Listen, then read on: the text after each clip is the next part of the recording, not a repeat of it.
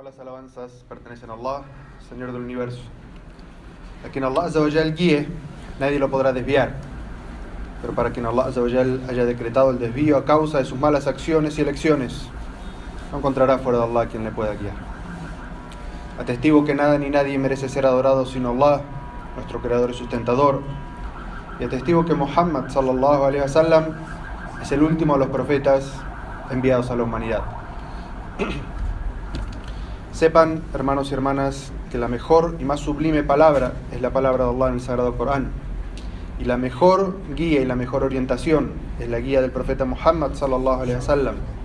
Y la peor de las acciones que puede hacer una persona son inventos, adiciones que no existen en nuestra Sharia, considerarlas asuntos de nuestra religión. Hermanos y hermanas, les recomiendo la taqwa, el temor de Allah, el comportamiento correcto, tal como Allah dice en el Sagrado Corán, o creyentes, teman a Allah como es debido y no mueran sino musulmanes sometidos a Él. Nuestra jutba de hoy es sobre un hecho histórico y sus enseñanzas. En un mes como este, los historiadores musulmanes dicen que sucedió una situación que se llama el cambio de la Qibla.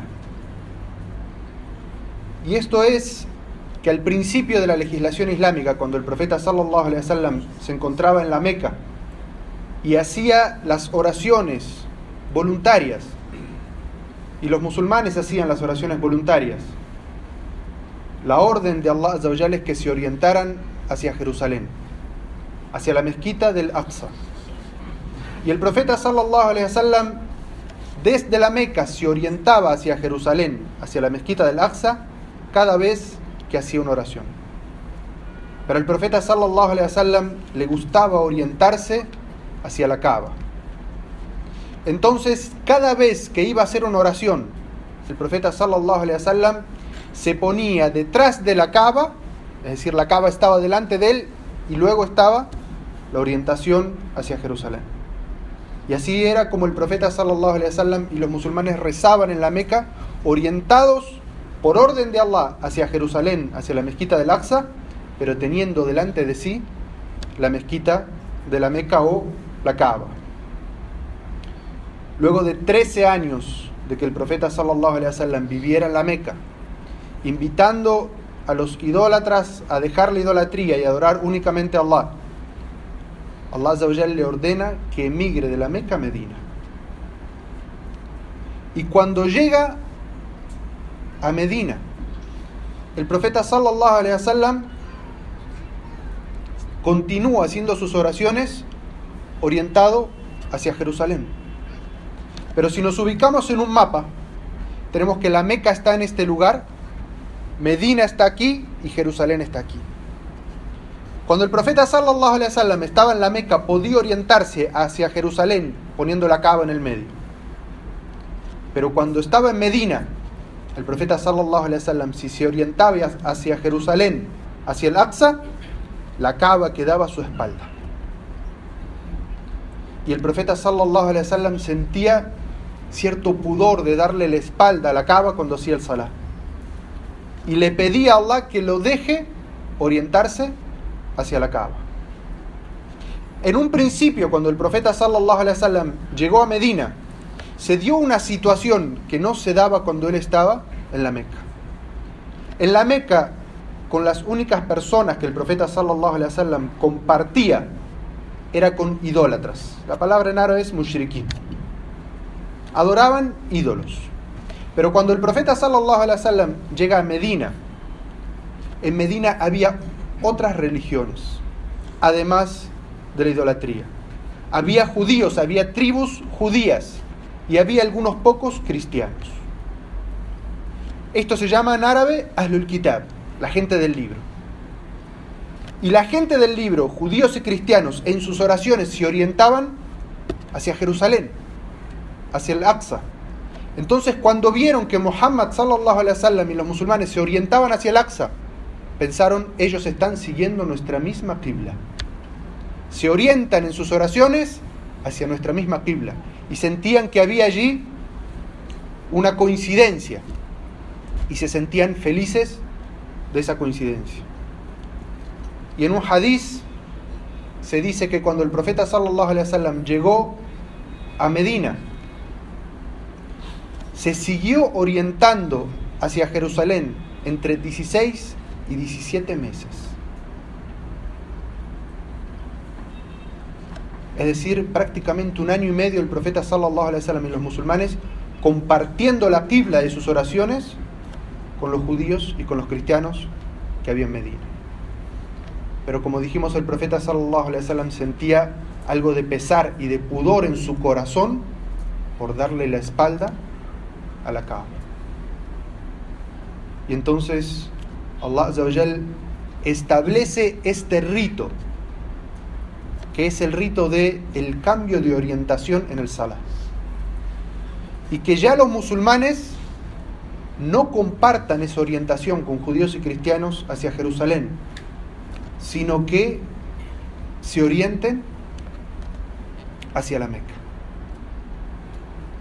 Y Allah desciende esta orden en el Sagrado Corán. Y los musulmanes inmediatamente cambian su orientación. Y como dijimos, en, la geografía, los musulmanes prácticamente le dan la espalda a Jerusalén cuando empiezan a rezar. Entonces se nota el cambio de la tibla, de la orientación. Y esto establece, tal como lo vamos a leer en los versículos del Sagrado Corán, una prueba para los musulmanes. Y también una prueba para la gente de Ahlul Kitab, la gente del libro, que rezaba también junto con los musulmanes en la misma ciudad. Porque antes compartían la misma Qibla y ahora Allah le pedía a los musulmanes que tengan una independencia, una identidad única orientándose hacia otro lugar.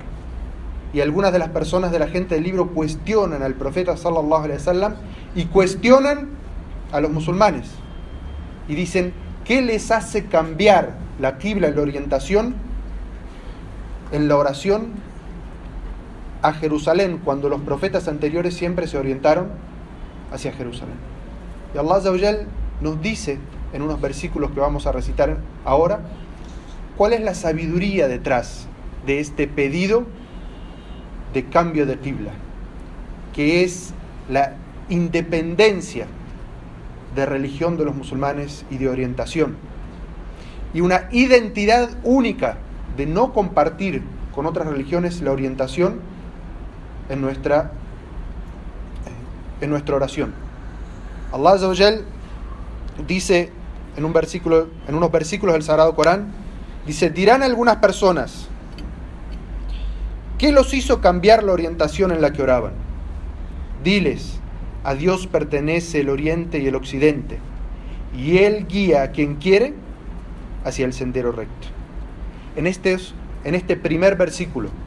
Allah Azawajal, Allah dice que estas personas cuestionaron a los musulmanes y al profeta que por qué habían cambiado la orientación de su oración.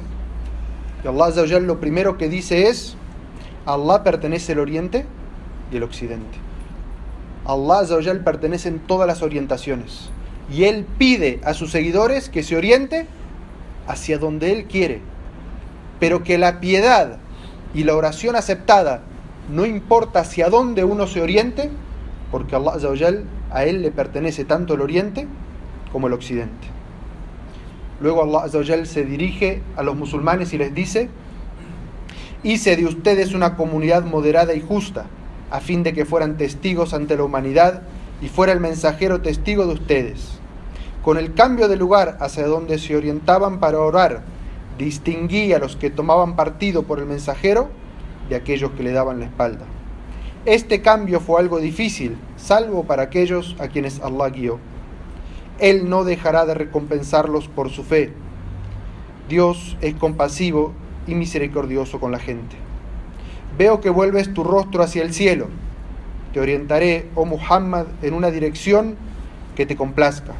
Oriéntate hacia la mezquita sagrada de la Meca y donde quiera que estén, oriéntense hacia ella. Allah establece a través de estos versículos cómo los musulmanes a partir de ese momento debíamos orientarnos hacia la Meca para nuestras oraciones. y de esa manera tener una independencia y una identidad en donde nos, hacia dónde nos orientamos cuando hacemos nuestra oración. Y esta historia del cambio de la Qibla establece varias enseñanzas y varias orientaciones de las cuales podemos tomar beneficio. La primera es que los musulmanes no hacemos nuestros actos por gusto o por pasión, sino que hacia donde Allah nos oriente, hacia ahí nos dirigimos. No importa lo que sintamos adentro, no importa lo que a nosotros nos parezca mejor o más conveniente. Y que siempre que Allah nos oriente hacia un lugar, hacia ahí es que debemos orientarnos. Y que las pruebas que Allah nos pone y las obligaciones que Allah nos pone, Allah dice en este versículo, era para distinguir a quien sigue al profeta de que a quien le da la espalda. Muchas de las obligaciones que tenemos como musulmanes, Allah nos pide esas obligaciones para saber quién obedece y quién le da la espalda y lo desobedece. Es decir, para distinguir quién es creyente y obediente a Allah y, o quién es desagradecido, incrédulo y desobediente con Allah. Y una de las grandes enseñanzas que podemos obtener de esta historia es la relación, la hermandad que existe entre la mezquita de la Meca y la mezquita al-Aqsa de Jerusalén una relación y una hermandad que está dentro de nuestros corazones y nuestras mentes como musulmanes. Y por eso es que los musulmanes nunca vamos a renunciar a la mezquita del Aqsa.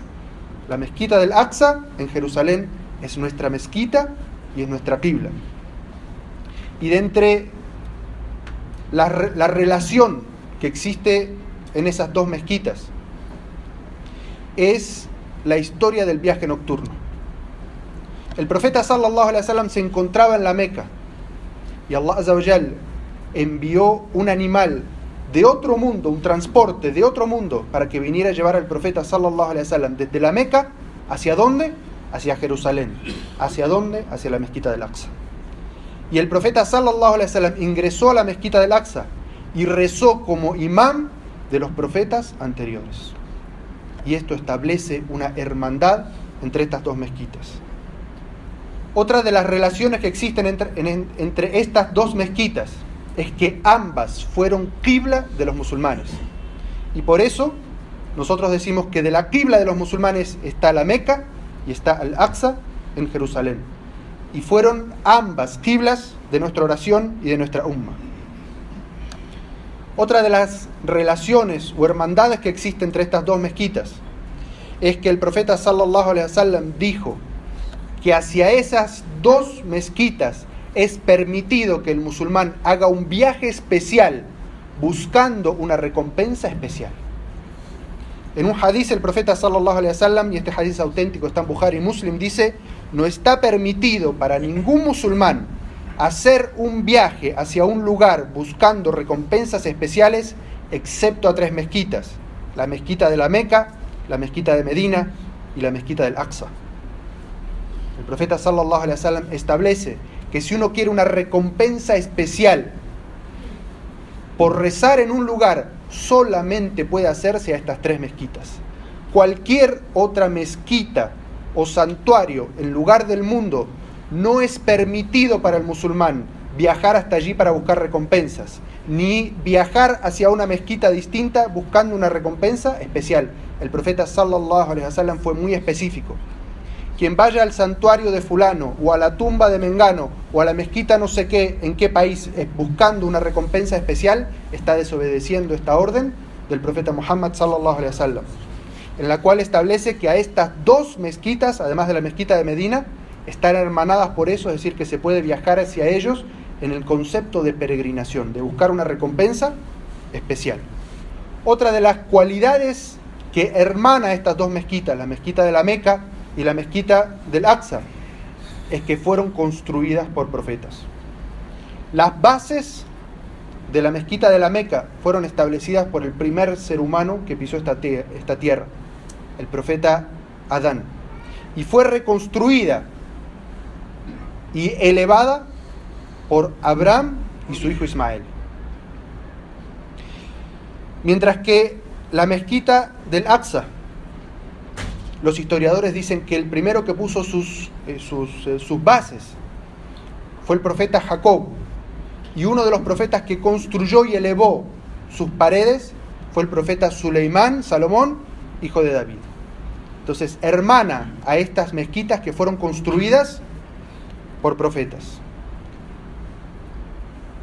Otra de las cosas que hermana estas dos mezquitas, y está mencionado en nuestros textos del Hadiz, es que son lugares donde se multiplican las recompensas.